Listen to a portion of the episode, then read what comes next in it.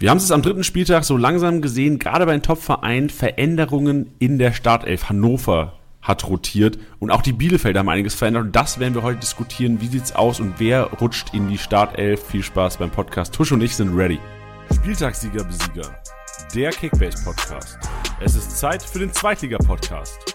Mit deinen Hosts Tusche und Janni. Schön, dass ihr mit dabei seid. Das ist Spielersieger-Besieger, der zweite Bundesliga-Podcast mit, ihr habt es im Intro gehört, Tusche und Jani. Deswegen wieder Tusche an meiner Seite. Grüß dich, Tusche. Moin, moin, Jani, da bin ich wieder. Wie ist die Lage? Du, entspannt? Ich habe mich ab und zu ein bisschen geärgert am Wochenende über meine Spieler, die ich hatte. Aber ich habe eigentlich ganz gut gepunktet. Ich bin Dritter geworden und du bist Erster geworden. Glückwunsch zum Tagessieg, mein Freund. Danke dir, danke dir, danke Und dir. du führst unsere Liga an. Endlich aber, wieder. Der Martenia von der, von der Spitze gekratzt Ja, wieder. aber endlich. nicht mehr lange, mein Freund. ja, ey, wir hatten echt sehr, sehr guten Spieltag. Also wir haben beide gekämpft um den Spieltagssieg. Ja, Am stimmt. Wochenende war eine knappe Kiste und hat dann dank Terence Boyd eigentlich so ein bisschen das, das Der glückliche hatte- Händchen. So der Assist auf Redondo hat mich noch nach vorne geschoben. Der hat dir den Arsch gerettet. Ja, der Terence. Danke, danke aber, Terence Boyd. Ja, genau. Aber äh, generell muss ich sagen, wir haben beide. Also vor zwei Wochen saßen wir noch hier und haben gesagt, oh scheiße, Alter. Sechster und Neunter, glaube ich, geworden. Und jetzt, Ja. äh, wir, es ist wichtig, dass man, wie haben wir vor zwei Wochen gesagt, so Umbruch. Wir Genau. haben beide einen Umbruch im Team und es hat beides mal gefruchtet. Geil. Definitiv. Also ich bin froh, dass ich äh, dann Glatze verkauft habe, auch wenn er getroffen hat. Und äh, Ache, die ich beide vorher hatte, die treffen natürlich an dem Spieltag jetzt. Da habe ich gedacht, ah, aber so geht es ja so vielen wahrscheinlich. Aber trotzdem äh, habe ich mich ein bisschen breiter aufgestellt und äh, ich bin zufrieden. Es geht natürlich mehr. Aktuell habe ich noch keinen Torhüter, da muss ich noch ein bisschen gucken. Aber das wird alles. Ich bin erstmal zufrieden. Ja. Ja, vor einer Stunde vor der Aufnahme ist Gersbeck abgelaufen und Tusch Mann, und ich ich haben hab so- beide, beide Ey. Angebote, wurden, Angebote wurden abgelegt. Felix Kraus hat ihn nicht geholt. Felix Kraus Ey, hat ohne. Ich habe 6,9 geboten, für 6,999 ist er weggegangen. Und das Melem tat mir auch richtig weh.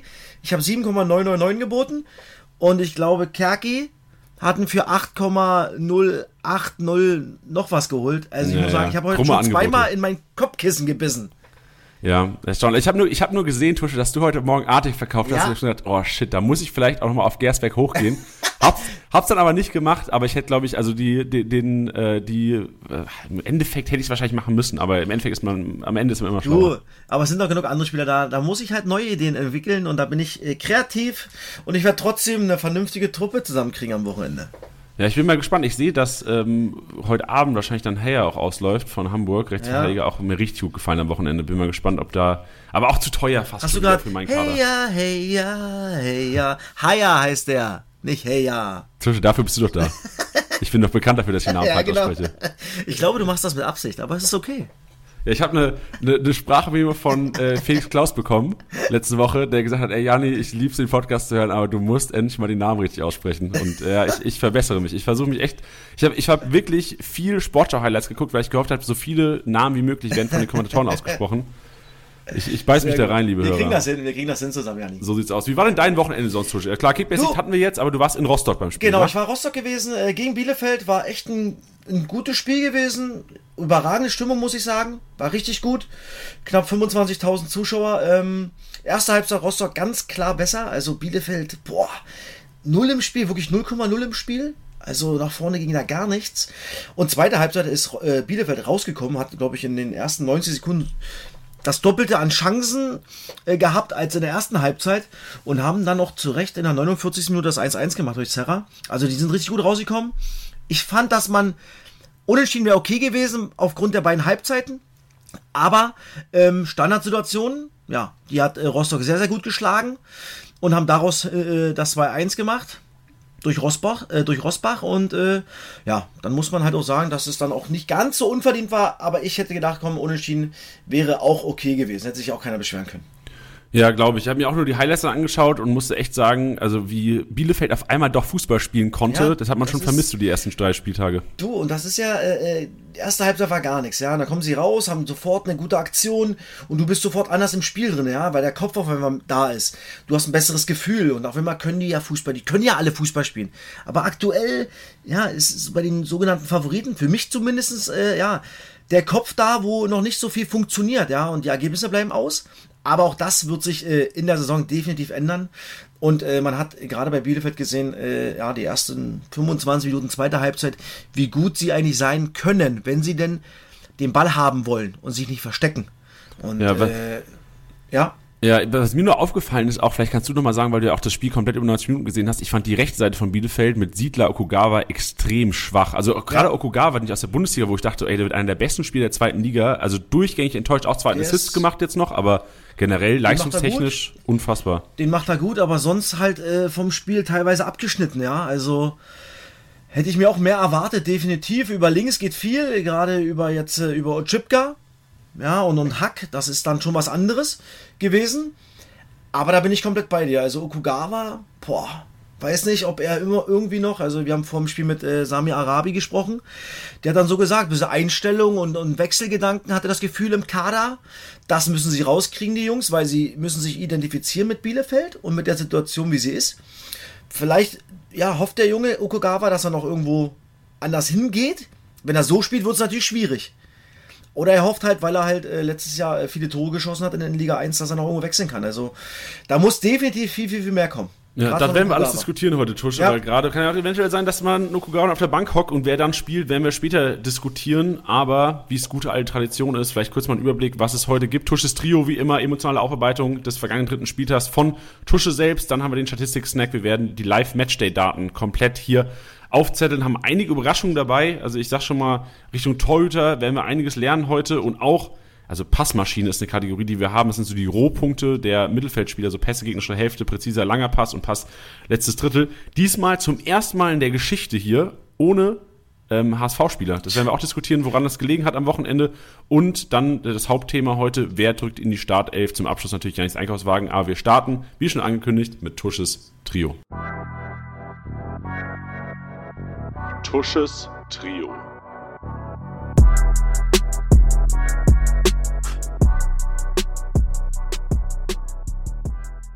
Da habe ich drei Spieler rausgesucht, die bei uns beiden in unserer Liga sind. Jani, du hast einen und ich habe zwei. Also das ist nicht äh, deswegen, aber ich habe Doch, zwei. sag's doch, sag's nein, doch, nein, nein, nein, nein, nein, nein, nein. Ich habe zwei davon live gesehen, die ich. Äh, einen hatte ich vorher schon, einen habe ich jetzt nach dem Spiel geholt äh, äh, am Sonntag. Und einen hast du. Also ich fange mal mit dem, mit dem Schnäppchen an. Das ist Mark Tschatkowski von Arminia Bielefeld. Hat Samstag ein richtig gutes Spiel gemacht, hat viele, viele äh, Kontakte gehabt, Ballkontakte gehabt. Die Mannschaft hat ihn immer wieder gesucht. Er wollte jeden Ball haben. Also hat echt viele Aktionen gehabt und ist äh, mit einem 54er Durchschnitt. Er hat das erste Spiel nicht gespielt. Klar, nicht viel, aber auch nur 2,5 Millionen. Also den würde ich auf jeden Fall jedem empfehlen zu kaufen, weil Bielefeld wird ja irgendwann auch mal wieder normal Fußball spielen und das, was sie können und Spiele gewinnen. Sprich, dann wird er noch mehr Punkte machen. Also Tschatkowski auf jeden Fall zu empfehlen, 2,5 Millionen aktuell. Dann habe ich den zweiten, Simon Rhein, Hansa Rostock. Brutale Standards, zum Tor hin, vom Tor weg. So auch die, die eine Ecke zum 2-1 vorbereitet. Und auch so viele Kontakte. Auch der wird extrem gesucht im Spiel bei Hansa Rostock. Und mit 116 im Schnitt, was richtig gut ist, für 6,6 aktuell, auch ein richtig gutes Schnäppchen, finde ich. Und dann hast du einen, der den Arsch gerettet hat, Terence Boyd. In drei Spielen vier Scorerpunkte, zwei Tore, zwei Vorlagen, 150er Schnitt und mit 11,6 natürlich nicht billig, aber zu anderen Spielern, Glatzel, ähm, wen gibt's noch so alles? Platte, obwohl Platte ist auch noch relativ billig. Kleindienst. Kleindienst, genau, mit knapp 14 Millionen, also auf jeden Fall zu empfehlen und den hat sich, äh, ja, Jani, glaube ich, auch vor einer Woche erst geholt, nicht? Ja, den habe ich mir geholt, nachdem er im Pokalspiel gegen Freiburg gefühlt sieben Großchancen vergeben hat. Habe ich mir gedacht, das kann doch eigentlich nicht so weitergehen. Der muss die Dinger machen. Am Wochenende zwar auch wieder eine Riesenchance vergeben, aber dafür auch Kiste gemacht, Vorlage und ich bin sehr, sehr glücklich, dass äh, Lautern erfolgreich war, ich erfolgreich war und aufgrund von Terence Boyd ähm, den Spieler sie geholt habe. Aber auch sehr, sehr präsent, der Spieler. Der wurde natürlich vorne immer gesucht, nicht? Also von daher ist er immer in, Akt, immer in Aktion, wenn der Ball irgendwie im 16er, um den 16er rum ist. Deswegen äh, war das ein guter Schachzug von dir, mein Freund. Ja, das ist ja so ein, auch so ein Learning aus unserem Podcast gewesen vor zwei Wochen. Wir haben darüber gesprochen, dass die kopfballstarken Stürmer auch ihre Rohpunkte holen, einfach durch die gewonnenen Luftzweikämpfe. Diese plus drei, die dann reinrattern. Und so, Terence Boyd ist genau so ein Spieler wie Wen hatten wir noch? Ich glaube, Kleindienst hatten wir mit drin. Wir hatten Fabian Klos mit drin, die einfach durchgängig. Albers hatten wir, wir hatten Albers hatten wir. Genau. Genau, die halt durchgängig Rohpunkte sammeln und das brauche ich halt. Ich brauche einen Stürmer, der, wenn ich schon mal 11 Millionen oder 12 Millionen für den hinlege, will ich einen Stürmer, der auch wenn er nicht trifft, trotzdem mal vielleicht so seine 50, 60 Punkte macht und das ist genau halt Beuth, Kleindienst, Klos und Co. Ja.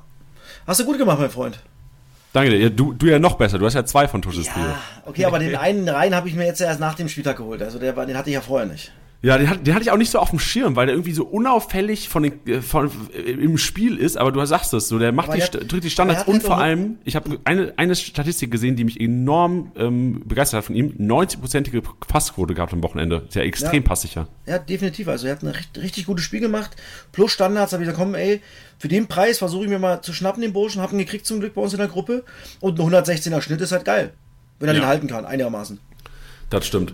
Gut, dann haben wir die emotionale Aufarbeitung hinter uns. Danke dir, Tusche. Und dann gehen wir zum, äh, zum nerdigen Teil. Gehen wir zu den Statistiken. gehen wir zum Statistik-Snack.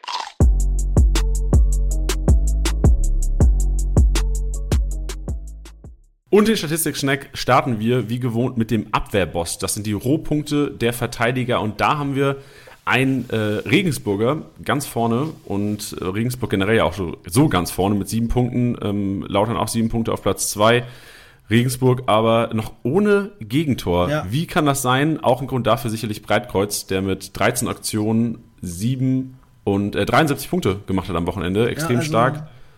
Stabil, ja. Steve Breitkreuz, äh, habe ich glaube schon mal gesagt, der Bruder, sein Zwillingsbruder spielt bei mir bei der VSG Klinike und äh, sind beide extrem kopfballstark. Äh, Steve ist auch ein guter Aufbauspieler. Und Regensburg ist Wahnsinn, ja. Also Parallelen zur letzten Saison auch extrem gut gestartet. Ich bin gespannt, ob sie es dieses Jahr äh, länger halten können. Ich habe sie auf Platz 17 gesetzt. Äh, ich muss mir dafür immer wieder was anhören, aber das mache ich gerne, kein Problem. Aber ansonsten ist das natürlich eine Truppe, die wissen, wie es mit der Liga funktioniert, ja. Also sie haben trotzdem, ich glaube sechs Stammspieler verloren vor der Saison. Ich hätte nicht gedacht, dass sie das so wieder bis dato äh, ja, wieder gut hinkriegen als Mannschaft. Aber die wissen, was drauf ankommt. Sie sind sehr, sehr kompakt. Es ist schwer, gegen sie Tore zu erzielen. Und da ist Steve Breikreuz natürlich einer, ein Garant dafür. Und bei Kickbase, äh, ja, natürlich aktuell Regensburger Spieler, gerade Defensivspieler, sollte man versuchen zu holen. Aber glaubst du, das geht so weiter? Also ich habe so, ich habe bei Regensburg und auch bei Heidenheim irgendwie so das Gefühl, irgendwann wird die Qualität der anderen Clubs ähm, die, die einholen. Also ich, ich sehe irgendwie bei Regensburg und auch bei Heidenheim einfach nicht die Qualität drin, da irgendwie äh, Top 5 du, mitzuhalten die ganze Zeit. Ich, ich kann es mir auch nicht, also ich kann es mir eher bei Heidenheim vorstellen als bei Regensburg. Aber das werden wir, wie gesagt, wir haben das ja jedes, jedes Woche, jede Woche, diese zweite Liga, Jani, Mann, du siehst es doch. Du kannst sie nicht tippen, du kannst sie nicht einschätzen. Und so eine ja. Truppe, das ist, das ist, die, die wissen halt, die wissen, okay, wir müssen jetzt äh, versuchen, die Punkte zu holen, weil sie wissen sicherlich auch, dass halt Hannover, Nürnberg, HSV, Bielefeld, Kräuter Fürth eigentlich von der Qualität her ein Stück weit besser ist. Individuell als die Jungs in, in, in, in, in Regensburg. Ohne dass ich sage, die sind blind oder sonstiges. Aber das entscheidet ja nicht immer. Da ist der Zusammenhalt wichtig. Und das kriegt äh, Jan Regensburg aktuell überragend hin. Das haben sie letztes Jahr äh, hingekriegt bis zur, hin, bis zur Hinserie. Und Rückrunde, ja, sind sie am Ende noch 15. geworden. Also da haben sie nicht mehr viel geholt. Deswegen, ja. ich glaube auch nicht, dass sie es halten können. Aber aktuell sind die Regensburger Spieler ja auch alle noch relativ günstig. Ja? Also ich meine, nur Guvara mal, mal so, so ein Beispiel. Der hat einen 103er Schnitt und kostet nur 5,3. Ein Salah 129er Schnitt 10,8. Also und Breikreuz 121er Schnitt 10,7. Also wenn man die holen kann, sollte es man, aber man sollte sich nicht darauf verlassen, dass das jetzt die ganze Saison so durchgeht. Irgendwann ja. wird sich das Blatt auch mal wieder äh, wenden. Genau, vielleicht nicht zu hart overpayen. Vielleicht versuchen genau. zu bekommen mit einer Mio mehr und dann kannst du kannst einplanen. Machen. Genau. So sieht's aus, genau. Schnapper gibt's aber nicht, nicht mehr bei den Zweitplatzierungsabwehrboss Schonlau. Wie immer vorne mit dabei, äh, nicht nur im Aufbauspiel, auch in den Defensivaktionen, also plus fünf geklärt, einige kassiert am Wochenende. 73 Punkte so gemacht und auf Platz drei äh, Behrendt, über den wir nachher noch sprechen werden, Heuer und äh, Jeckel auch mit drin von den Bielefeldern, der doch auch einiges klären musste mit 71 Punkten. Und im Dribbelkönig, das ist die nächste Kategorie, ähm, plus fünf erfolgreiches Dribbling, äh, Paccarada mit drin. Mit fünf erfolgreichen Dribblings war mir, ich habe das Spiel auch gesehen, über 90 Minuten, Lautern Pauli, ist mir gar nicht so aufgefallen, aber spricht auch für Paccarada, denn unauffällig, trotzdem kranke Kickbase-Punkte gemacht. Also ich glaube, wenn ja. Pauli wieder gewinnt und ähm, Paccarada auch wieder Torbeteiligung hat, kann man sich auf den Kollegen verlassen. Ja, ach, die kannst du ruhig sagen lassen, hast, das ist kein Problem. kannst du ruhig feiern lassen. Hast, ja. du auch, hast du auch gut gemacht. Ey, ja, ich war einfach, ich war einfach so positiv überrascht, weil ich ihn im Spiel habe ich ihn gar nicht gesehen. Kaum was gemacht, trotzdem fünf erfolgreiche Dribblings und halt auch einfach wenn was ging bei Pauli, dann halt über Paccarada. Und über die linke Seite. Das ist ja das, was wir auch schon vor der Saison gesagt haben, dass wir, glaube ich, nach dem ersten, nach dem zweiten Spieltag gesagt haben. Der Junge, der ist halt irgendwie ein gefühlter Zehner auf der Linksverteidigerposition. Ja, das Spiel ist halt von St. Pauli in der Raute so angelegt, dass die Verteidiger, die Außenverteidiger sehr hoch stehen. Und er hat auch dicke Eier. Er dribbelt halt mal nach innen und spielt dann einen Ball. Ja, und, und Köhn haben wir auch angepriesen. Genau dasselbe. Ja, also die beiden Linksverteidiger, die sind halt geil. Und Paccarada, 160er Schnitte sehe ich gerade. Boah, das ist natürlich ein Brett. Ich glaube, es hat nicht einer mehr, oder, in der Liga? Ähm, boah, das können wir gerne mal kontrollieren, aber ich. Boah, also, also, das ist ja unglaublich, ja. Ich, ich glaube nicht. Schauen wir gerade rein. Doch, Justwan müsste eigentlich einen besseren Schnitt haben. oh, doch. Oh, wir, hatten, wir hatten Justwan? Ähm, Ach, ich Justwan hab den ja. hat Tusche.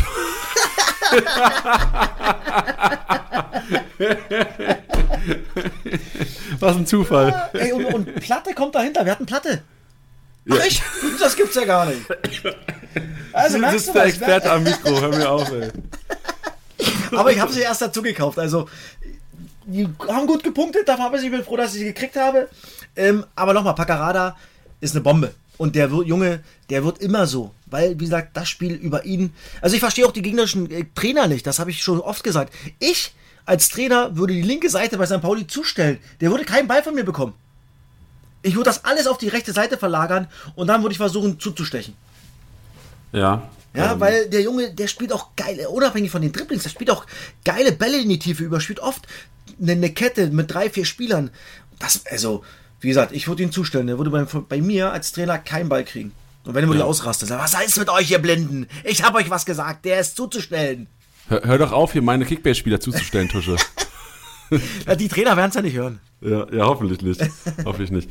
Also Köln hast du schon angesprochen, auch die linke Seite bei Hannover weiterhin. Wir haben, du hast es im ersten Podcast gesagt und es zieht sich durch. Er ist aktiv, er sammelt ja. Kickbase-Punkte und wird auch immer torgefährlicher. Boah, hast du den Freistoß gesehen? Unfassbar. Boah, Alter. Der kann kicken, der Kollege. Geil. Ähm, Green haben wir noch mit da drin von äh, Fürth mit vier erfolgreichen Dribbling 20 Punkte geholt und auch äh, Nielsen von ähm, Hannover. Also Beide sehr viel am Ball, Nielsen auch mit der Kiste. Bin mal gespannt, wie es bei Green weitergeht. Gerade wenn, da werden wir später auch drüber reden, Rigota ja vielleicht noch nach Köln geht, ob dann vielleicht ein ähm, bisschen mehr Platz für, für Green sein wird auf der 10. Ja, da bin ich auch gespannt. Ich habe auch gelesen, dass Köln den wohl haben möchte.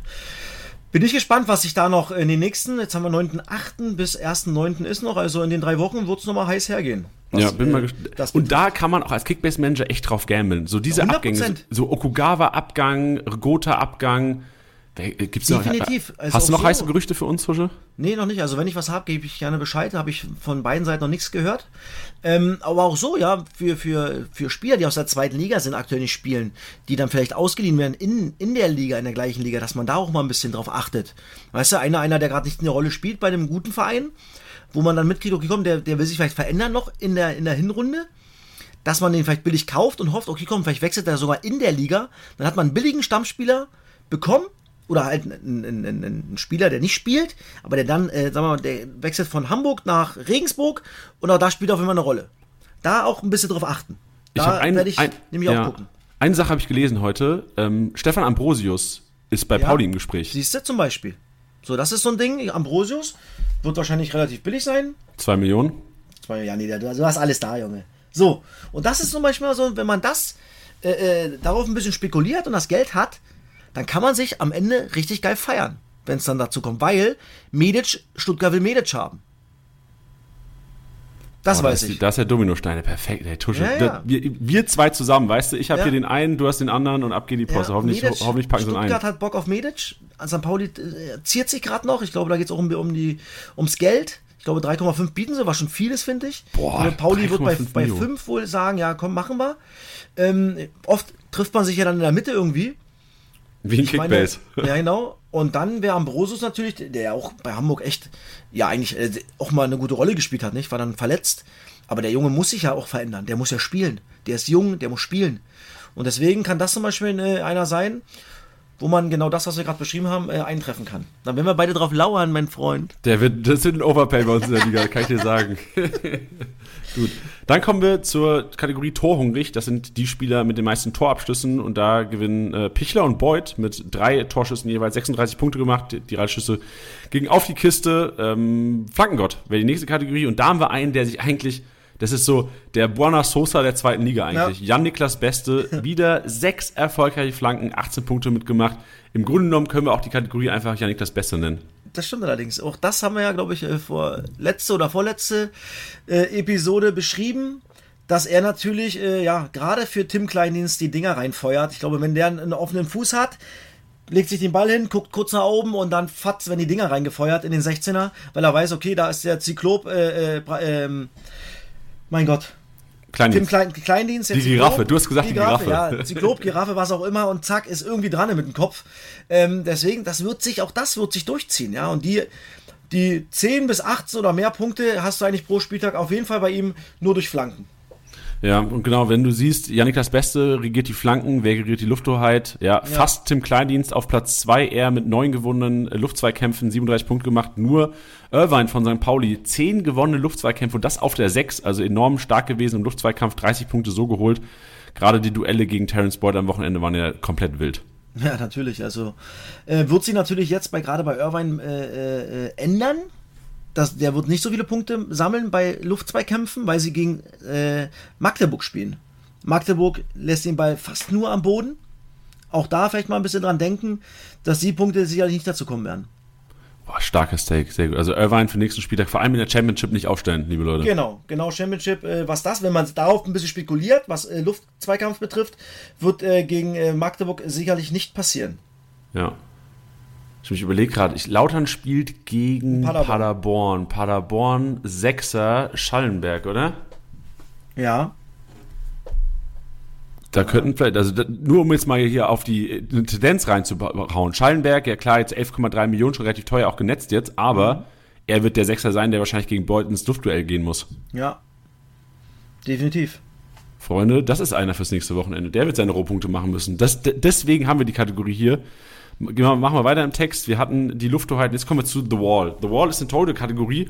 Und da haben wir einen, der zwar richtig schlecht gepunktet hat am Wochenende, aber mit 17 Aktionen an Rohpunkten 110 Punkte gemacht hat, äh, Ron Robert Zieler, mit einem verheerenden Fehler. Ich glaube, genau. es war 3-2, wenn ich mich richtig entsinne. Ich weiß nicht mehr genau. Oder ja, ja, 3-2.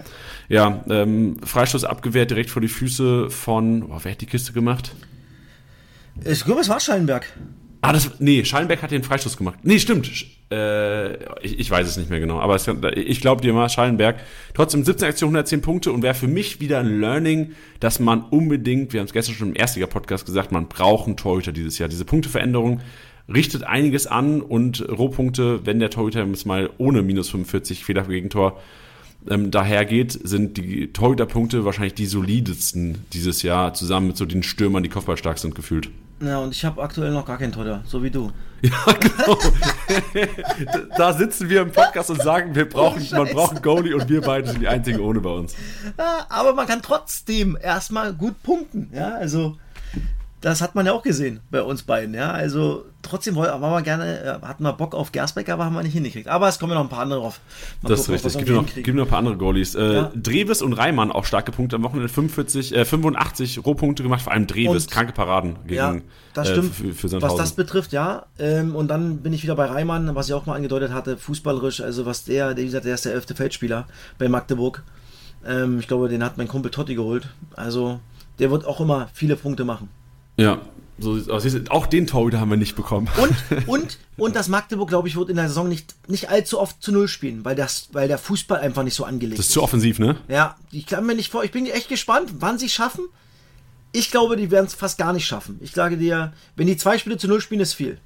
Ja. da lege ich mich jetzt mal fest. Nee, gehe ich mit dir. Also wirklich Magdeburg, aber halt für einen neutralen Zuschauer liebe ich Magdeburg. Na, Mann, ey, ich sage dir, Magdeburg habe ich vor der Saison auch schon gesagt äh, bei Sky, die werden so viel Bock machen. Ähm, weil die einfach, ja, dicke Eier haben. Die sind offensiv, viel Risiko und das macht richtig Bock. Und jetzt gegen St. Pauli, das wird ein richtig geiles Spiel Sonntag.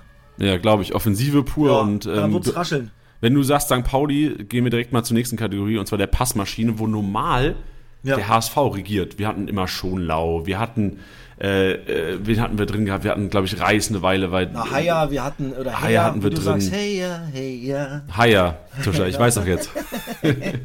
ja, eigentlich immer Hamburg regiert. Jetzt zwar auch Hamburg regiert, aber ähm, der andere Verein aus der äh, Hansestadt, äh, Marcel Hartl, 56 Aktionen, um das einzuordnen.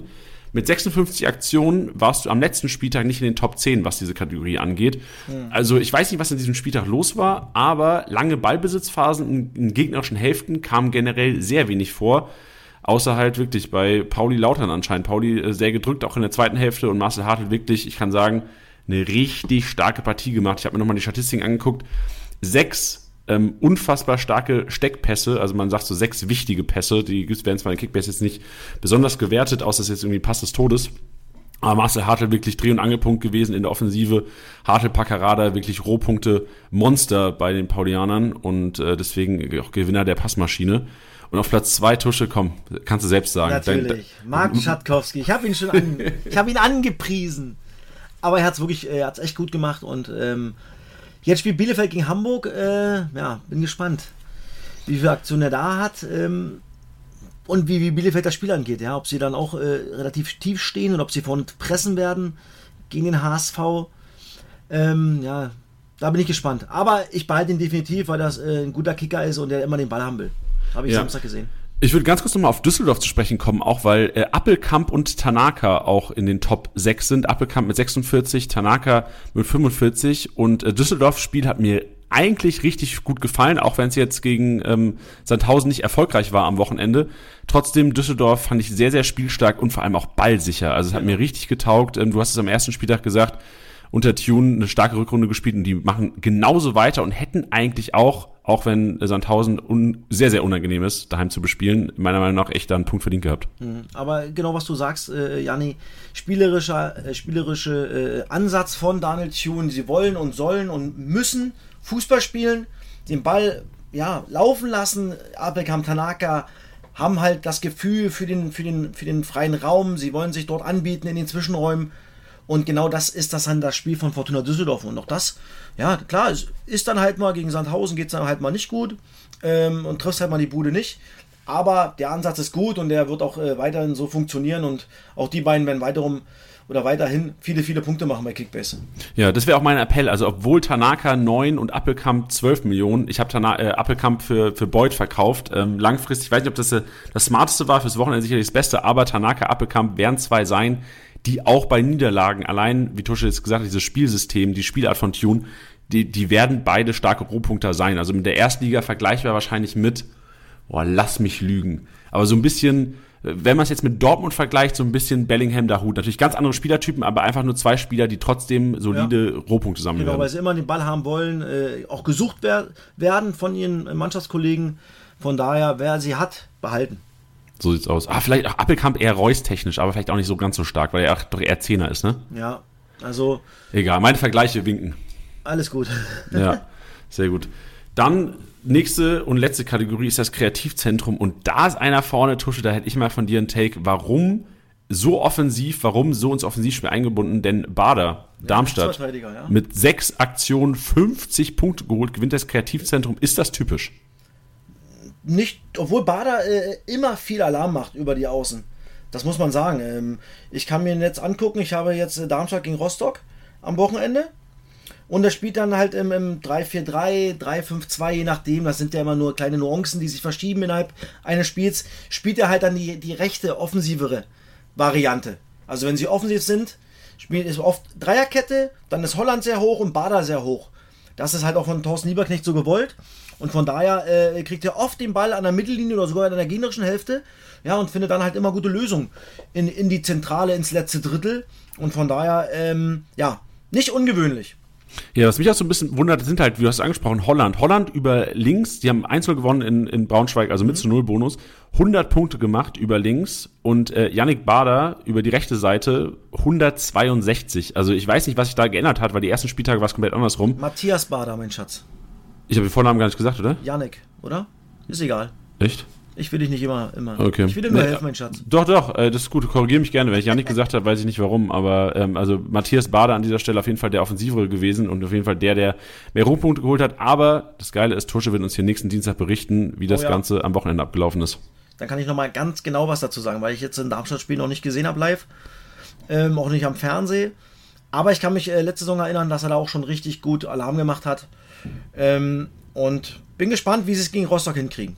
So sieht's aus. Auf Platz zwei, was Kreativzentrum angeht, äh, Melem, der bei uns leider auch an Tusch an mir vorbeigegangen ist. Junge, äh, Junge, Junge. Conte ist auch mit dabei, auch äh, Doppelspitze gespielt, äh, mit Pieringer am Wochenende ähm, sehr solide gepunktet, hätte auch eine Kiste machen müssen. Der hat eine Kiste gemacht, wurde aber abgepfiffen wegen Foul am, am Rechtsverteidiger von Hannover und äh, Muslia mit Ja. 45 Punkten. Siehst du halt, Paderborn regiert einfach die Offensivkategorien hier. Also Paderborn ist natürlich gerade auch schon mit zehn geschossenen Toren in drei Spielen echt eine Maschine, was Offensivspieler betrifft. Ja, also auch da wird sich nicht viel ändern. Ja, Lukas Kwasniok will Fußball spielen, offensiv, pressen, Abschüsse kreieren und dafür haben sie dann echt eine gute Mannschaft und ich glaube, mein Partner Stefan Hempel hat Paderborn vor der Saison auf 1 gesetzt, wo ich gedacht habe, ey, sag mal, was ist denn mit dir los? Aber ich habe irgendwie das dumpfe Gefühl, dass Paderborn echt eine gute Rolle spielen kann. Ja, also so wie sie Fußball spielen, ich bin ja gerade zu Hause, haben sie 9 zu 2 Tore in zwei Spielen. Mal gucken, ob sie es auswärts hinkriegen. Da waren sie letztes Jahr, obwohl letztes Jahr waren sie auswärts sogar besser als zu Hause. Ja, das ist manchmal, das kann man manchmal auch nicht erklären. Aber was Offensivspieler betrifft, ähm, auf jeden Fall Paderborn kaufen oder behalten. Deswegen habe ich Justwan und Platte geholt und wollte noch gerne Melem haben. Obwohl der nicht bei Paderborn ist, aber trotzdem. Ja, glaube ich. Oh Mann, Na da ja. wird sich, wird sich Kerki freuen über, Ja, über er Melem-Punkte. kann ruhig, Kerki, mein Freund, Junge.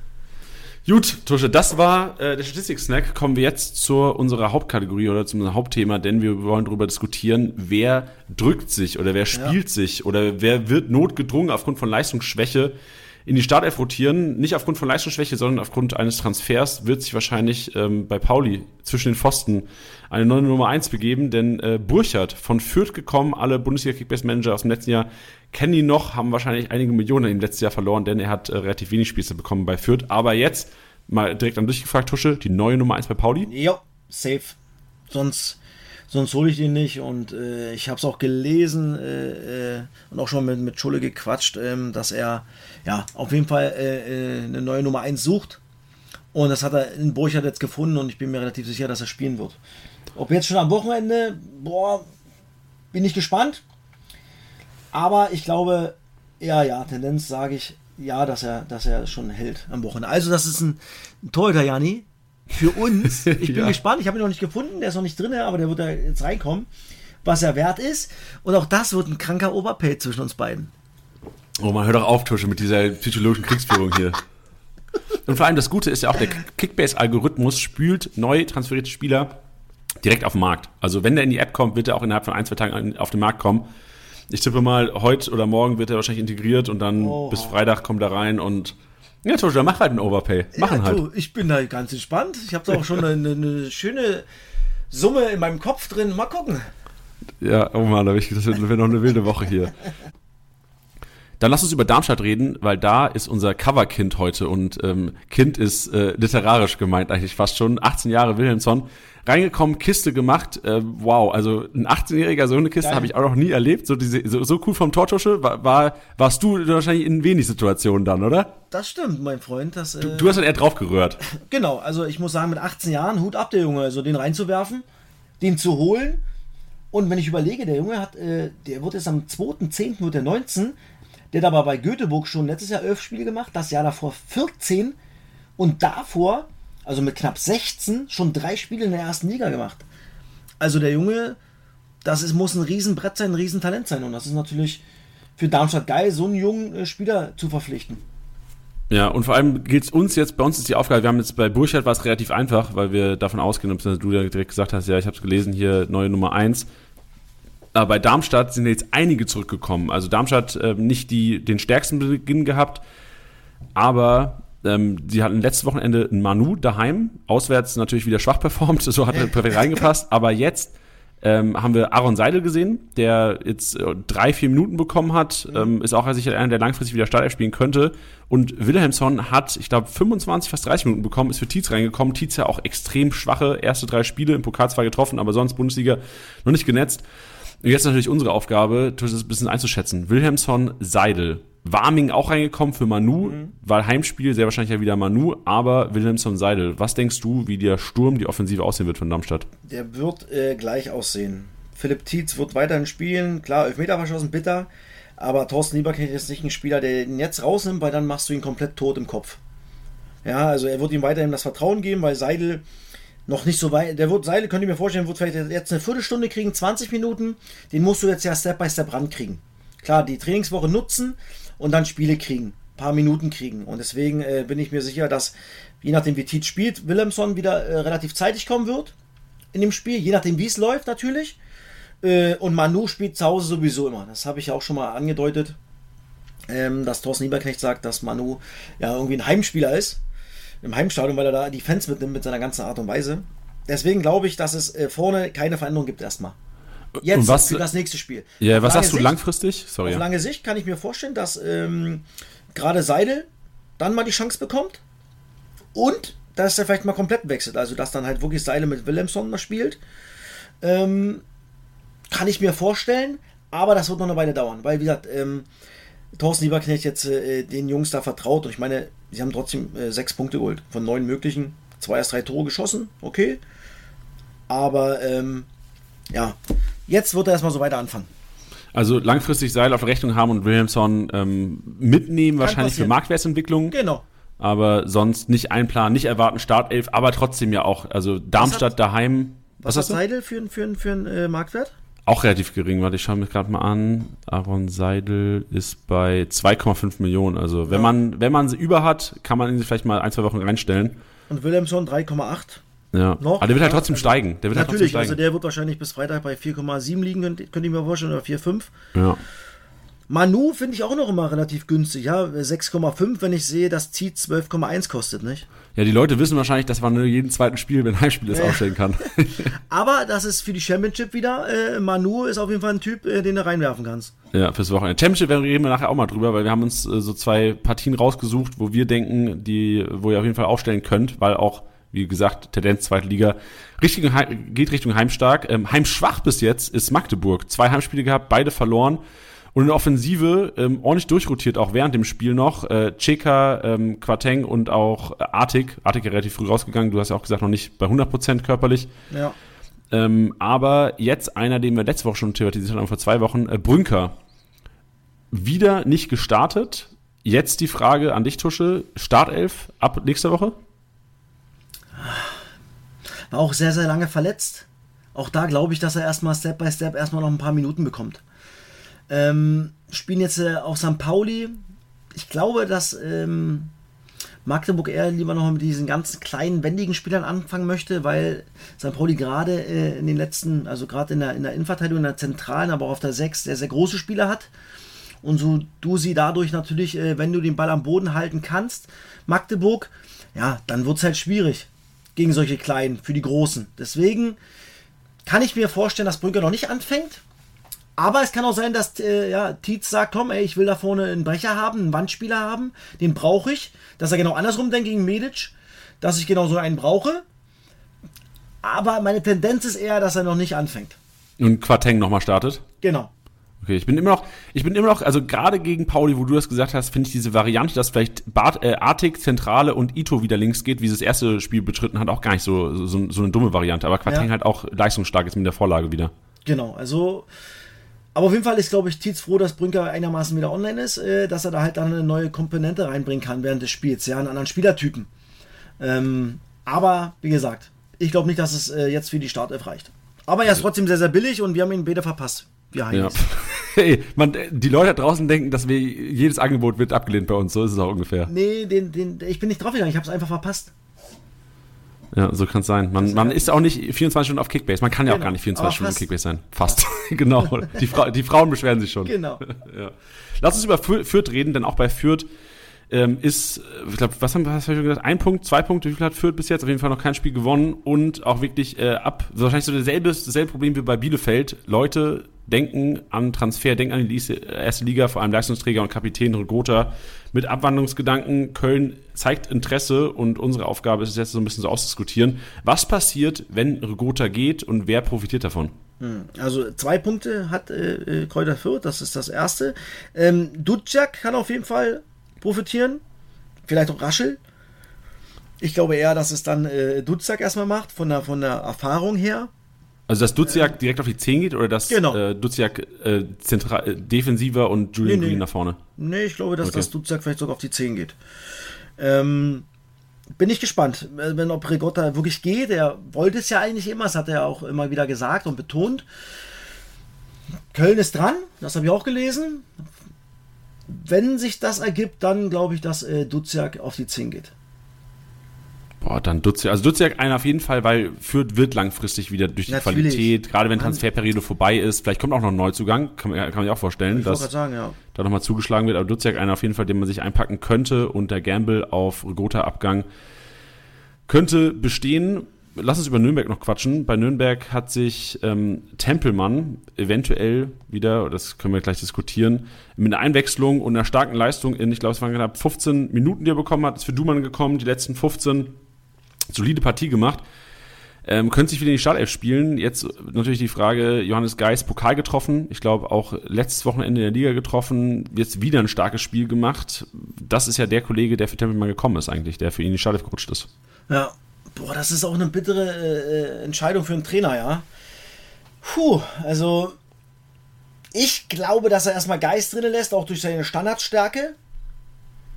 Und dass er Tempelmann äh, dann auch wieder reinbringt.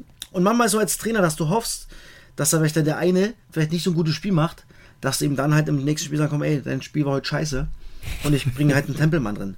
Ja. Das ist halt so. Ja, manchmal, Aber ist nicht Geist und Tempelmann zusammen auch eine Variante? Aber da muss man umstellen, ne? die spielen eigentlich nur mit einem Sechser, richtig?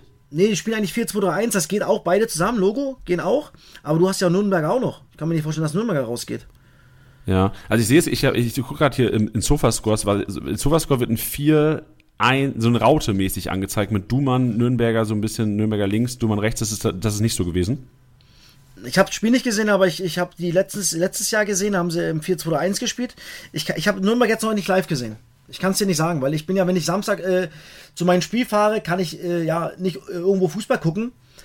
Ähm, deswegen weiß ich nicht, ob sie, ähm, ob sie im 4-2-3-1 weiterhin spielen oder ob sie auch eine Raute spielen. Ja, aber ich sehe gerade, hier wird auch Erik Wegesser als Zehner angezeigt. Das kann ja auch nicht ja, sein. Ja, deswegen. Eigentlich. Also ich glaube eher, dass es ein 4-2-1 war, weil es gerade in der Rückrunde letzte Saison richtig geil geklappt hat.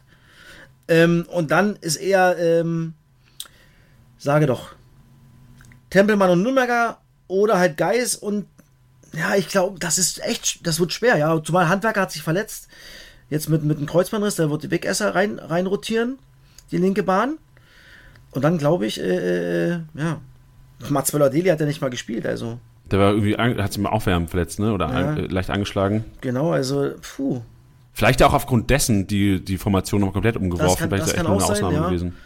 Ähm, kann ich noch nichts zu sagen, muss ich mir nochmal genau angucken. Gut. Was das, das, betrifft. Das, nehmen wir mit. Ich habe leider auch keine ähm, genaue Meinung dazu. Ich sehe nur, dass Tempelmann einer vor der Saison war, wo man gedacht hat, ey, der wird ein Durchbruchsjahr haben und jetzt ähm, aufgrund Verletzung mal raus gewesen und Geist Chance genutzt. Äh, wird, wird, wird spannend sein. Ich sage nur, dass ähm, alle drei wahrscheinlich ähm, Geist oder in diesem Fall, äh, ich glaube, äh, Nürnberger wird gesetzt sein. Ja, Nürnberger ist gesetzt. Den habe ich auch deswegen. Tempelmann Gauss im Duell. Äh, Duell, was auch äh, überraschenderweise äh, schlecht für Kerk ausgegangen ist am Wochenende. Kerk nicht von Anfang an gespielt. Cedric Teuchert gespielt bei Hannover und genetzt. Jetzt machen sich natürlich alle Kerk-Besitzer Sorgen. Tusche, zu Recht? Hm, nein, ich glaube ich glaub nicht zu Recht. Äh, ich glaube, dass Kerk hier auch wieder reinrotieren kann. Auch da, ich glaube, das ist das ja dann auch für den, für den, äh, für Stefan Leitl das ja gut ist, dass man unter der Woche genau beobachten kann, die letzten Spiele beobachten kann. Ähm, ich meine, Hannover hat auch erst einen Punkt geholt, nicht? Also da brennt natürlich auch schon der Baum. Das muss man auch mal sagen, ja. Und ähm, jetzt probiert er natürlich aus und guckt, was er machen kann. Ich glaube, dass es auch so funktioniert, dass vielleicht Bayer neben Teuchert startet, ähm, Nielsen auf die 10 geht, Kerkin eine, eine 8 begleitet. Das geht schon. Das ist natürlich sehr, sehr offensiv. Aber jetzt ist äh, wieder ein Heimspiel für Hannover 96. Deswegen glaube ich, dass das auch mal äh, mit allen funktionieren kann. Mit Teuchert. Mit, ähm, gerade gegen Regensburg, die natürlich äh, äh jetzt im nächsten äh, Spiel äh, sehr, sehr, ja, defensiv stark sind. Da brauchst du natürlich Spieler, die den Ball haben wollen, die im letzten Drittel was kreieren können. Und deswegen könnte ich mir vorstellen, dass Teuchert, Bayer, Nielsen und Kerk zusammenspielen. Boah, Offensive pur. Ob so passiert, bin ich gespannt. Aber wenn man hast du als Trainer kommen, ey, was soll's? Komm. Das heißt, Besuschkow dann raus oder wer wird raus rotieren? Oder Kunze und Besuschkow auf die 6? Ja, vielleicht auch. oder Schaub vielleicht sogar. Aber Schaub war ja sehr solide aber, durchgängig. Ja, aber Schaub hat also bis jetzt auch noch nicht so, nicht so gut funktioniert, das muss man auch mal sagen. Also habe ich mir bis jetzt auch noch nicht. Ob das Spiel jetzt nicht gesehen habe, ja, aber ähm, ansonsten ist, äh, ähm, ist Schaub bis jetzt noch nicht viel aufgefallen. Obwohl er ein geiler Kicker ist, haben wir auch vor der Saison gesagt, nicht? Aber kommt bis jetzt noch nicht klar, eher äh, ähnlich wie Okugawa. Deswegen hm, bin ich da auch sehr, sehr gespannt, wer da am Sonntag auftribbelt bei Hannover. Was machst du denn jetzt, wenn du Kerk- oder Schaubesitzer bist? Also klar, du machst dir Sorgen wahrscheinlich, aber äh, bei, bei also ich sehe beide qualitativ zu stark, um aus der Startelf langfristig rauszurotieren. Das stimmt. aber es kann alles passieren. Das, das ist, ich wollte gerade sagen, Alter, das ja. ist echt das ist echt schwierig, ja. Was macht man da, ja? Ich meine, Kerki ist natürlich 11,8 Millionen wert, Schaub nur 7,5.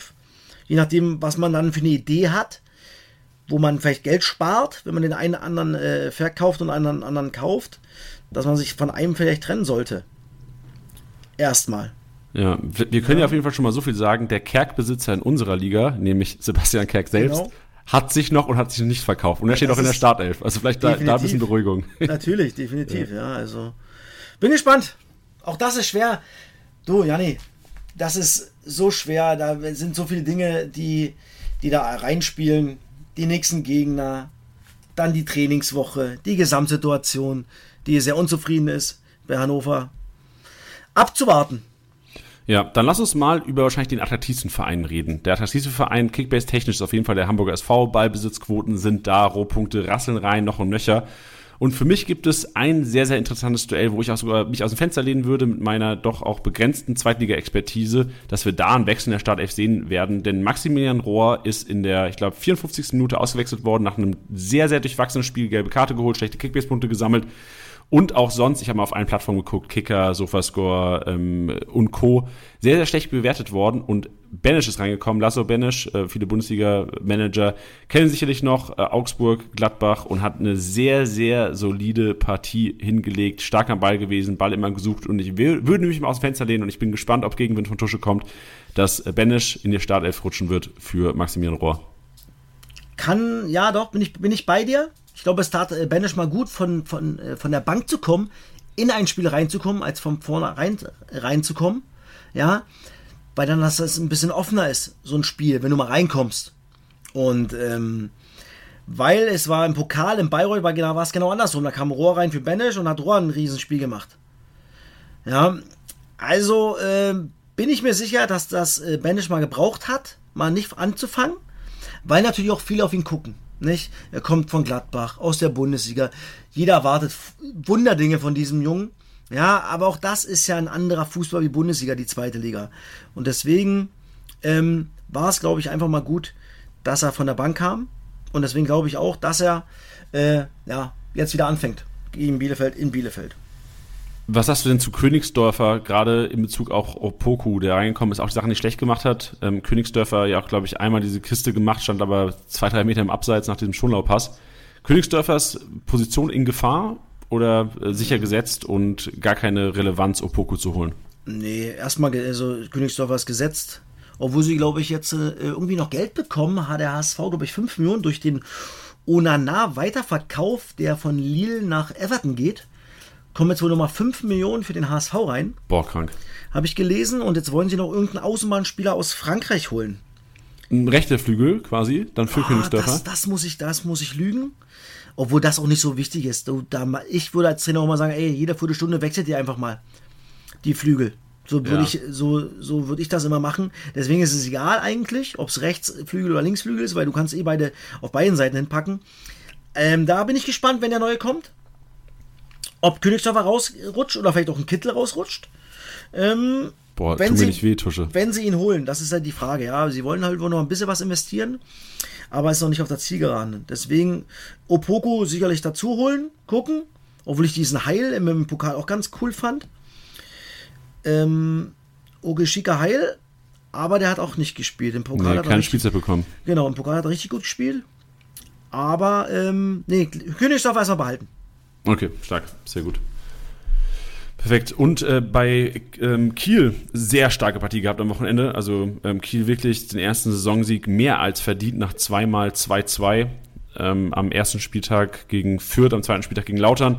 Jetzt gewonnen und wer mir richtig gut gefallen hat und wen ich auch mal hier in die Runde reinwerfen würde, der meiner Meinung nach auch langfristig Startelf-Chancen hat, ist äh, Fried. Stark nach Einwechslung, richtig solide körperlicher Stürmer. Problem ist da nur die Konkurrenzsituation. Ähm, Rese ausgefallen, Arp so ein bisschen die linken Sch- Schienenspieler gemacht, hat mir sehr, sehr gut gefallen am Wochenende. Auch was mir aufgefallen ist, ich wusste nicht, ob es die ganze Zeit so ist oder ob sich jetzt einfach nur gecheckt hat am Wochenende. Arp macht ja alle Standards bei, bei Kiel. Ah, okay, siehst du, das ist mir auch noch nicht aufgefallen. Habe ich auch noch nicht, auch noch nicht äh, oft sehen können, Kiel. Aber dann natürlich äh, umso mehr, dass man Arp haben sollte oder behalten sollte. Weil Ja, ich- spielen wird, äh, den haben sie von Bayern München äh, geholt. Also der Junge wird auf jeden Fall spielen. Und Fried war lange verletzt. Du hast noch Rese da, ja, der kurzfristig ausgefallen ist. Also, ähm, auf jeden Fall Arp behalten und Skripski hat den entscheidenden Elfmeter rausgeholt. Hat das auch gut gemacht. Auch da, wie, wie, ja, wie du sagst, große Konkurrenz. Auch da, da kann, kann der Trainer immer wieder rotieren, immer wieder was Neues ausprobieren. Deswegen ist Kiel halt dann noch so eine, so eine schwierige Sache zu sagen, komm, das ist ein ganz klarer Stammspieler. Außer Arp wird immer anfangen. Definitiv.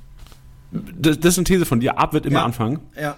Boah, den hätte ich echt gern. Also alle Standards war vielleicht auch übertrieben. Also er schießt natürlich nicht die Elfer und ich glaube direkte Freischüsse nicht, aber bei Ecken habe ich nur Arp gesehen bei Ja. den Kielern. Und das hat mich schon, äh, hat mich schon positiv gestimmt, die ganze Geschichte, was Rohpunkte für Arp angeht. Was kostet Arp? 5,9, das ist ja okay. Das ist echt ein Schnapper. Ja. Das soll mal auf den Markt kommen bei uns. Da ist der nächsten Overpay. Aber Fried ist genau, was du sagst, nicht? Den, den wirst du immer wieder reinwerfen, nicht? Also, weil er genau körperlich ist, was anderes bringt. Der hat sich aber letztes äh, in der Rückrunde eigentlich festgespielt gehabt. Ähm, aber Rese, aber auch schon wieder eine gute Saison, zwei Tore, ein Assist in zwei Spielen. Auch nicht zu vergessen. So, Pichler macht das auch gut. Ja, das ist. Kiel-Spieler offensiv ist schwierig. Zu wissen, wer da außer das A, glaube ich, erstmal gesetzt ist. Ja, wo es auch schwierig ist, was auf Offensivspiel generell angeht, ist Braunschweig. Braunschweig noch keine einzige Kiste gemacht, die ersten drei Spieltage, Wahnsinn. aber jetzt eine Verpflichtung, die ich durchaus sehr interessant fand. Äh, Anthony Uja ist gekommen Von, von Union Berlin. Äh, Union Berlin, ist auch in der 70. Minute für Kaufmann reingekommen, haben dann Doppelspitze gespielt ähm, mit äh, Lauerbach, der auch wahrscheinlich so der Chancentod bis jetzt ist der Liga, also hat echt schon einige minus 15 Großchancen vergeben bekommen und jetzt die Frage wird umgestellt auf Doppelspitze, was ich mir ganz gut vorstellen kann, weil Uja eigentlich zu gut für Bank bei Braunschweig. Ja, definitiv. Also Uja hat natürlich auch lange, lange nicht Fußball gespielt. Das darf man nicht vergessen. Nicht? Also der Junge braucht natürlich auch noch Spiele. Bei Union fast nur verletzt gewesen. Und wenn er fit war, kaum gespielt. Ähm, der braucht noch natürlich äh, ähm, Spielpraxis. Also auch da nicht zu viel äh, verlangen. Aber was soll es denn schlechter werden? Ich meine, sie haben in drei Spielen kein Tor erzielt. Ja, also, Ja, ja, also entweder Doppel, Doppelspitze oder du wirfst ihn einfach rein und guckst, dass er vielleicht bis 50, 55 Minuten gehen kann. Dann wechselst du ihn aus, dass er aber äh, immer wieder mehr Spielzeit kriegt, um, um, um, um Spielfitness zu bekommen. Aber auf lange Sicht ist Ucha definitiv vorne drin und, und wird, auch, äh, wird auch spielen. Ja, sonst holt sie ihn ja nicht. Und zumal haben sie ja Endo ja auch noch geholt, obwohl der nur eingewechselt worden ist, nicht von Union. Ja, Also eigentlich die- starke Verpflichtung wirklich für Braunschweig. finde ich auch, finde ich auch, ja, aber ja, sie sind noch nicht angekommen. Ja, Nee, genau. sie haben vier Tore geschossen gegen Hertha im Pokal. Da hat jeder gedacht, ey komm, boah, jetzt geht's voran. Aber schießt wieder keins, ja, und Ja. ja. holt nicht mal einen Punkt, ja. Also sieht aktuell schwierig aus. Und jetzt spielt Braunschweig in Kiel. Boah, und Kiel ist sowas von heimstark. Also, das sieht düster aus für Braunschweig. Ja, allem Aber auf Ucha definitiv äh, holen, weil, glaube ich, 5 Millionen holen. Aber an sich, Braunschweig, wenn es geht, vermeiden, Spieler zu holen, weil das wird sehr, sehr eng, glaube ich, in der Liga. Ja, vor allem einer der Enttäuschungen für mich dieses Jahr, ich habe ihn zum Glück nicht geholt und nicht an ihn, also ich habe ihn geglaubt, aber ich habe ihn nicht geholt, äh, Ferrei, der Zehner letztes Jahr doch bei Dortmund 2 war und wirklich die dritte Liga teilweise dominiert hat auf der 10, super stark. Jetzt doch sehr blass in der zweiten Liga, also da die, die Braunschweiger müssen sich noch akklimatisieren. Wir werden nachher noch über einige Braunschweiger reden, weil auch da wird jetzt die Startelf rotieren und ich habe mal mit einem Braunschweig-Fan gequatscht, der da einige Rotationen sieht und äh, die habe ich den Einkaufswagen heute eingebunden. Also da auf jeden Fall dranbleiben und eventuell paar günstige, ich glaube, die sind so zwischen ein bis zwei Millionen wert, mögliche Starter zu bekommen. Klar geht's gegen Kiel, wie Tusche gesagt hat, enorm schweres Spiel, aber lieber statt einem, was weiß ich, Millionenspieler, der gar nicht spielt, einen Starter zu bekommen, der vielleicht am Ende wenigstens 30, 40, 50 Punkte macht. So muss man schon denken, Kickbase. Ja, Gut, ich will ganz kurz noch über Lautern reden, weil auch da ähm, läuft zwar sehr, sehr gut, aber einige Spieler drängen sich auf in Richtung Startelf und einer ist ja ganz weit vorne jetzt Tor gemacht und wenn ich es richtig mitbekommen habe, schnellster Spieler der zweiten Liga bis jetzt dieses Jahr, 35,99 kmh gelaufen. Das ist so fast, was ich, Kingsley Coman hat der Kommentator gesagt, Kingsley Coman Niveau. Äh, Kenny Prinz Redondo, ich glaube, du hattest ihn sogar mal im Team ähm, am Anfang ähm, für einen Spieltag, wenn ich mich richtig ich in so habe ihn gehabt, äh, Ah, ja, genau. bekommen, ähm, habe ihn äh, nach dem zweiten Spieltag dann verkauft. Ja, aber auch richtig, weil sehr wahrscheinlich jetzt ähm, auch weiterhin erstmal nur Joker, weil das wäre auch mein Take. Es, er, er wäre zwar auf jeden Fall, er hätte sich die Startelf verdient, jetzt auch gerade mit der Kiste, mit enorm starken Joker-Auftritten, aber Kenny Prinz Redondo ist jetzt aus meiner lauterer Historie eigentlich der beste Joker, den wir haben. Und ich glaube, da wird er auch weiterhin agieren, weil nun mal ich Hanslik zu wichtig sehe, er läuft die Gegner K.O., wird er weiterhin in dem 4-2 3-1 den, den linken offensiven Part übernehmen und auch John Zimmer einfach ähm, eher dann im Duell eher gegen, gegen Herrscher, den ich da langfristig auf vorne sitze, pro, sehe. Problem ist nur, was Problem, gut für John Zimmer, er ist Kapitän und wird einfach so ein bisschen als, als Anführer den auf dem Platz benötigt. Deswegen ähm, wahrscheinlich Downside, was Redondo Herrscher angeht und Upside Zimmer Hanslik Besitzer können sich freuen, meiner Meinung nach auch weiterhin in der Startelf. Kann ich nichts mehr dazu fügen. Genau so sieht's aus, Jani. Gut, dann lass uns noch ganz kurz über Pauli reden. Wir hatten Pauli ähm, vorhin schon drin und ähm, bei Pauli gab es eine überraschende Startelf-Veränderung. Daschner hat Doppelspitze gespielt mit Eggestein. Ich check nicht warum. So, du bist ja auch Daschner-Besitzer oder bist du noch Daschner-Besitzer? Ja, natürlich. Ja. Ähm, check ich nicht ganz, weil äh, Bukafa auf der 10 gespielt hat und meiner Meinung nach das wirklich sehr, sehr schlecht gemacht. So Hartl hat alles gegeben, so auf der, auf der 8, um, um irgendwie ein Spiel zu bekommen, aber wirklich sehr, sehr schwach auf der 10. Ich bin mir relativ sicher, dass da das schon wieder auf die 10 geht und dann ähm, der Kollege, warum wir den jetzt hier thematisieren, äh, Matanovic neben Eggestein wieder startet, weil Ta Matanovic reingekommen, sofort Randale gemacht vorne, deswegen wäre das für mich so eine Kaufempfehlung. Jan, hast du, du hast das Spiel gesehen, Lautern gegen St. Pauli? 90 Minuten, ja. Okay, hat äh, St. Pauli Raute gespielt oder haben die auch 4-2-1, haben sie vielleicht Lautern gespiegelt? Nee, nee, Hast die haben. geachtet? Ja, ja, die haben Raute gespielt. Okay. Ähm, vielleicht auch eher vier. Also äh, Irvine und auch Aremu waren defensiv. Hartl so achtertechnisch, aber Bukalfa hat äh, die, die 10 gespielt und da schon Eggestein vorne drin. Okay. Also. Und ich schaue mir es auch nochmal. Weiß ich Ja, die haben vielleicht mal- 4, vielleicht 2, mal- 3, 1 gespielt, wenn ich es richtig sehe. Wer? St. Pauli? Ja, ich, sorry, ich habe mir gerade nochmal angeguckt. Ähm, also im, im Spiel sah es eher Daschner Doppelspitze aus, aber realtaktisch sehe ich 4-2, 3-1 mit Daschner, Bukafa und Hartl als drei Offensivspieler. Interessant, realtaktisch. Das, äh, das, deswegen, vielleicht haben sie vielleicht sogar äh, dadurch halt Lautern äh, äh, gespiegelt und deswegen äh, dann halt Matanovic nicht gespielt und deswegen halt. Stimmt, Alter? Starktusche. Sa- Ey, saugut. Ich habe das Spiel 90 Minuten geguckt und das ist mir nicht aufgefallen. Das, die haben wirklich 4, 2, 3, 1 gezockt, realtaktisch. Mhm. Daschner als Zehner, Bukalfa halb rechts, Hartl halb links und vielleicht auch deswegen so viel Offensivaktion von Hartl ist mir gar nicht gewöhnt sonst. Ja. Deswegen wahrscheinlich, ja, weil sonst, sonst haut die Raute eigentlich nicht hin mit der Aufstellung. Ja. Doch könnte natürlich könnte sein, dass Bukalfa auf der 10 gespielt hätte und an, an, an äh, Arimo auf der 6. Aber Daschner ist ja nicht der klare Stürmer. Und gerade nicht, wenn ich Matanovic Ja. habe, der auch nur Körperlichkeit mitbringt. Gerade gegen die, gerade gegen die, die Lauterner Spieler. Ja. Oder er wollte genau das, deswegen zwei etwas wendigere Spieler haben. Das sind immer manchmal solche Gedanken. Ach, die Trainer machen sich als Gedanken, wie man Lautern schlagen kann. Ja, Das ja, klappt dann eh ist nicht. wirklich so. nee. Sehr gut. Das war, äh, wer drückt in die Startelf? Ich bin gespannt, ob unsere Prognosen und äh, Ich glaube, Eggestein. Matanovic wieder. Ja, oder? Muss ja eigentlich. Ja. Muss ja, Ja. eigentlich. Gut, dann gehen wir zur letzten Kategorie des heutigen Podcasts. Gehen wir zu meinem Einkaufswagen, lass uns einkaufen gehen. Gallis Einkaufswagen.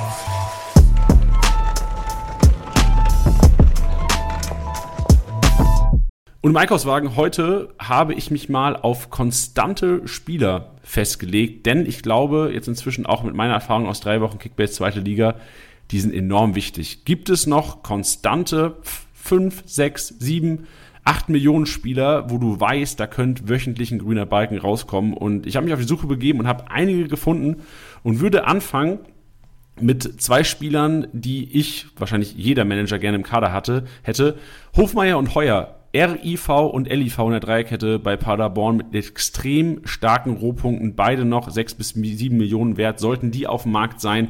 Versucht sie einzutüten. Ich würde jetzt keine zehn Millionen für die, für die Kollegen hinblättern, aber Paderborn, Tusche hat's gesagt, da werden viele plus fünf Teamtor reinrattern. Die werden zwar nicht oft zu null spielen, aber trotzdem Paderborn ein Team, was viele Spiele gewinnen wird und auch Heuer Hofmeier immer wieder vorne zu sehen mit Torabschlüssen, was mich als ähm, Heuer-Besitzer auch enorm gefreut hat, also was Rohpunkte angeht. Also beides äh, Leute, die ich empfehlen würde, rein in den Einkaufswagen. Und einer, der beim schlechtesten Team der Liga bis jetzt spielt, aber mit einem soliden 76er Schnitt da wirklich raussticht, ist äh, Brian Behrendt.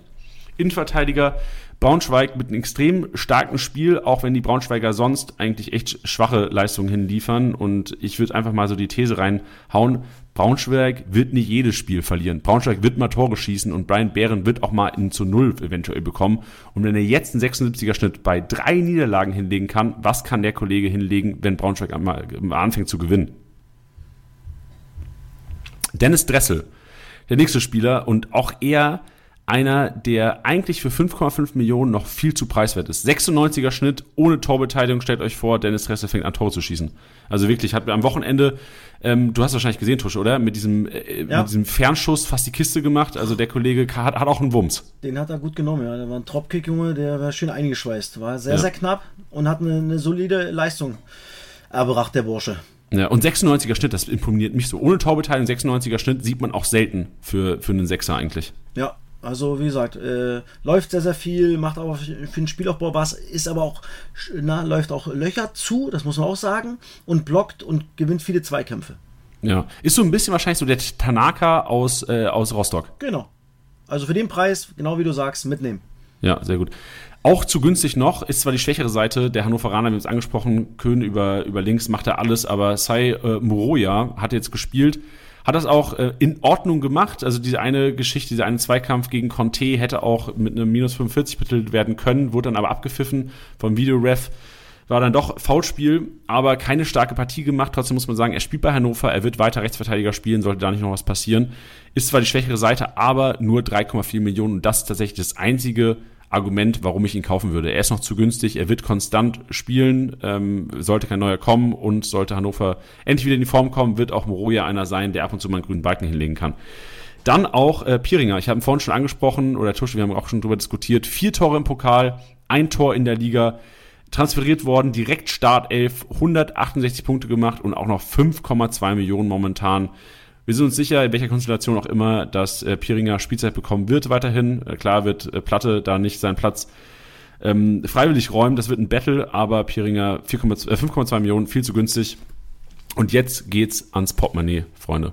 Jetzt kommen die Spieler, die mein Braunschweig-Kollege, äh, der gesagt hat, ey, da könnte einiges passieren Richtung Startelf und es ist schon was passiert. Denn wenn man sich den zweiten Spieltag anschaut und den dritten Spieltag, gab es eine Veränderung. Im Pokal wurde auch schon umgestellt. Da war es erfolgreich gegen die Hertaner. Es wurde von Dreierkette auf Viererkette äh, umgestellt und Brian Henning, im Pokal glaube ich sogar, auch, wenn ich mich jetzt doppelt genetzt, kann auch falsch sein. Nee, er aber 4-4 gemacht und den entscheidenden Elfmeter gemacht. Ah ja, so, genau. Ist doppelt genetzt für uns jetzt hier in der, Kategorie. Äh, ist zwar ein Sechser, ist zwar kein punktestarker Spieler, wir wissen anscheinend ähm, auch torgefährlich, jetzt im Pokal auf jeden gewesen, aber 1,9 Millionen und zwei starke Spiele gemacht. Auch jetzt, wenn man bedenkt, Braunschweig hat die Null gehalten über 90 Minuten. Ähm, das muss man ja auch zuerst mal schaffen. Und Brian Henning sicherlich unter die Umstellung auf Viererkette, die A Brian Behrendt noch mehr Punkte. Ähm, das ist auch ein Learning aus Kickbase erste Liga die letzten vier, fünf Jahre, dass Innenverteidiger von schlechten Mannschaften in der Viererkette mehr Klärungsaktionen haben als in der Dreierkette. Von daher Brian Behrendt, Upside durch Viererkette. Brian Henning, die Bryans, Alter. Brian Henning, ähm, auch Sechser, Upside deswegen. Und einer, der neben Brian Behrendt gespielt hat, äh, Michael Schulz. Und da muss man gucken, wie es Dekali geht, hat, glaube ich, muskuläre Probleme aber auch er sollte die Kali weiterhin fehlen. Ich weiß nicht, ob du da mehr weißt, Tusche. 68 Punkte, 48 Punkte gemacht und 1,7 Millionen, auch eine Kaufempfehlung. Sollte die Kali weiterhin ausfallen. Die Kali habe ich noch nichts gelesen, noch nichts gehört. Aber das, was du sagst, hat alles Sinn, mein Schatz. Sehr schön. Das, das ist auch mal gut. Wenn ich die Namen schon alles falsch, falsch ausspreche, wenigstens mal ein paar, paar kleine Spar, Sparfuchs-Infos hier im, im Einkaufswagen. Sehr gut.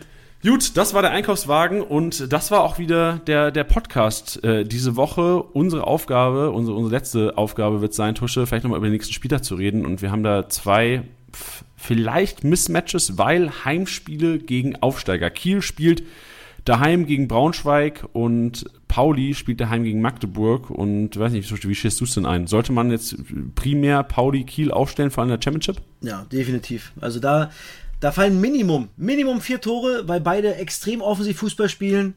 Und äh, das wird Sonntag ein richtiges Leckerbissen für ja, neutrale Fußballspieler oder Fußballfans, die gerne und viel Fußball gucken und äh, viele Tore sehen möchten, weil da, wie gesagt, Minimum vier Tore bin ich mir ganz, ganz, ganz sicher. Also Championship, da clever aufstellen, vielleicht ein 4-2-4 und ähm, offensiv ein bisschen mehr Geld ausgeben und defensiv vielleicht mal ein Schnapperchen holen. Haben wir Hannover-Spieler angesprochen, äh, Paderborn-Spieler angesprochen.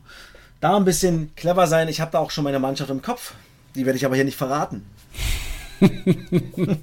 so sieht's aus. Ja, ich, ich denke da gerade so an, also Matanovic, Eggestein-Daschner-Kombi, wenn du drei Paulianer aufstellen willst und dann Ab. Also Ab wird bei mir auf jeden Fall gesetzt sein in der, in der Championship gegen die Braunschweiger. Ja, definitiv. Gut, Tusche, dann ähm, vielen, vielen Dank wieder für den Podcast. War sehr erleuchtend. Ich bin gespannt, was für Overpays die Woche bei uns in der Liga passieren oh. Oh ja, da bin ich auch sehr gespannt. Die Goalies, die Goalies. Super, dann eine schöne Woche und äh, viel Spaß am Wochenende beim Topspiel. Ja, nee, danke dir. Bis nächste Woche. Perfekt. Ciao. Bis nächste Woche. Tschüssi. Das war's mal wieder mit Spieltagssieger Besieger, der Kickbase Podcast. Wenn es euch gefallen hat, bewertet den Podcast gerne auf Spotify, Apple Podcasts und Co.